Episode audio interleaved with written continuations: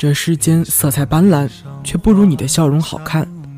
你好，我是叶子，欢迎来到我的私人电台。很高兴可以在电台里和大家相遇。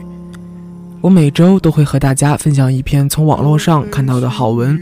今天的这篇文章是来自小北的《你们那么合，为什么只能做朋友》。我们在各自的世界里拥有着爱情。但在爱情里，我们又从来都是彼此的局外人。我爱你，无关风月；我爱你，仅此而已。夜里睡不着的时候，喜欢把朋友圈里过去的动态翻个遍。于是，在这个过程中，慢慢发现，这些年身边的人来来去去，不停的更换，他却一如既往，始终在我的身边。当时只用只言片语记录下和他做过的每一件小事，却被他说作矫情，满脸鄙夷。如今他们帮我把那段尘封的记忆拿出来通风通气，也提醒着我，他已经陪了我很多年了。男女之间是否存在纯粹的友谊？这个问题已经被现代人探讨了千万遍。我也一直想去反驳现在盛行的男闺蜜就是备胎的理论。因为这个世界上就是有这么一个人，懂我的欲言又止，看透我的喜怒哀乐，而我知道他所有的新欢和旧爱，了解他的极端和软弱。我们彼此，大概就是高于友情而低于爱情的存在。记得之前因为在外面玩的太晚而错过回家的末班车，他怕我一个人在深夜里打车不安全。愿意在大冬天从被窝里爬出来，去很远的地方接我。也记得他失恋的时候，和他一起坐在马路牙子上，啤酒一罐接一罐的猛灌，听他说了十几遍的那句：“我真喜欢他呀。”可是他和我分手了。记得自己发动态说想吃冰激凌，他看到之后立马打电话让我下楼带我去买。我蹦蹦哒哒的下楼去见他。开心的像个孩子，也还记得他在出国之前，两个人像是再也不会见面那样，认真的挥手告别。我以为他终于正经一次，登机之前他却对我说：“少吃点啊，别再胖下去了。”我们好像总有很多说不完的话。他谈自己喜欢的音乐，我推进最近喜爱看的书，谈谈对未来的期待，吐槽对当下生活的不屑。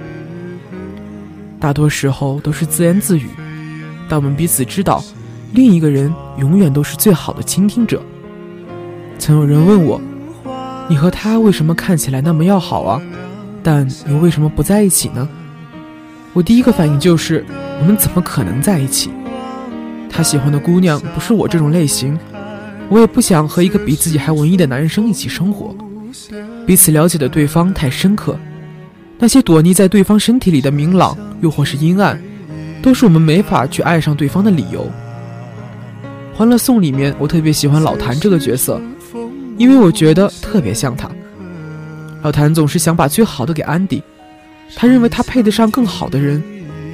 他也从不直接的干涉安迪的生活，但在他需要的时候，一定会竭尽所能的倾囊相助，即使平日里温文尔雅。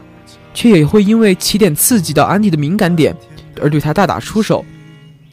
我想，好的异性朋友就是如此吧，为你做很多事，在暗地里保护你，在你需要的时候总能够找到他。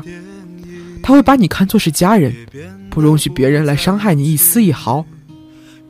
在剧里，有人问过老谭：“你为什么不追求安迪？”他说：“既然没把握承担一切。”最好从一开始就不要招惹。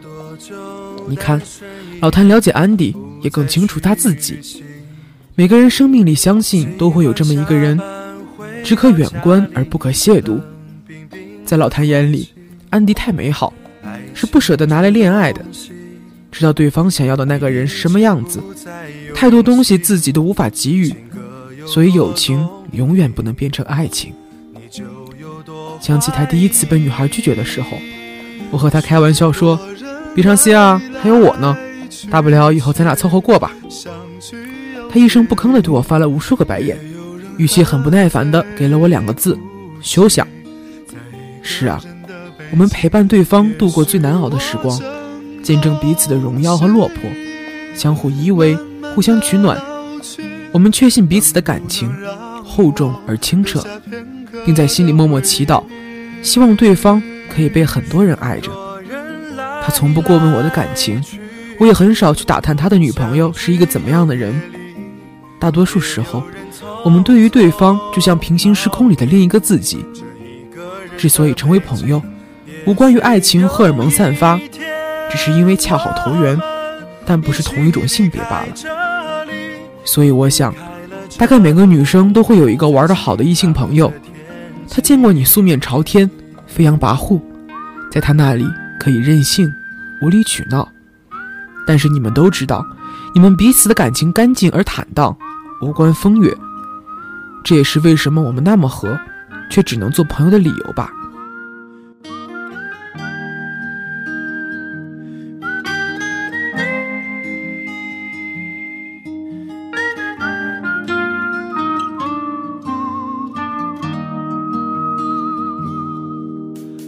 你有多久单身一人，再去旅行。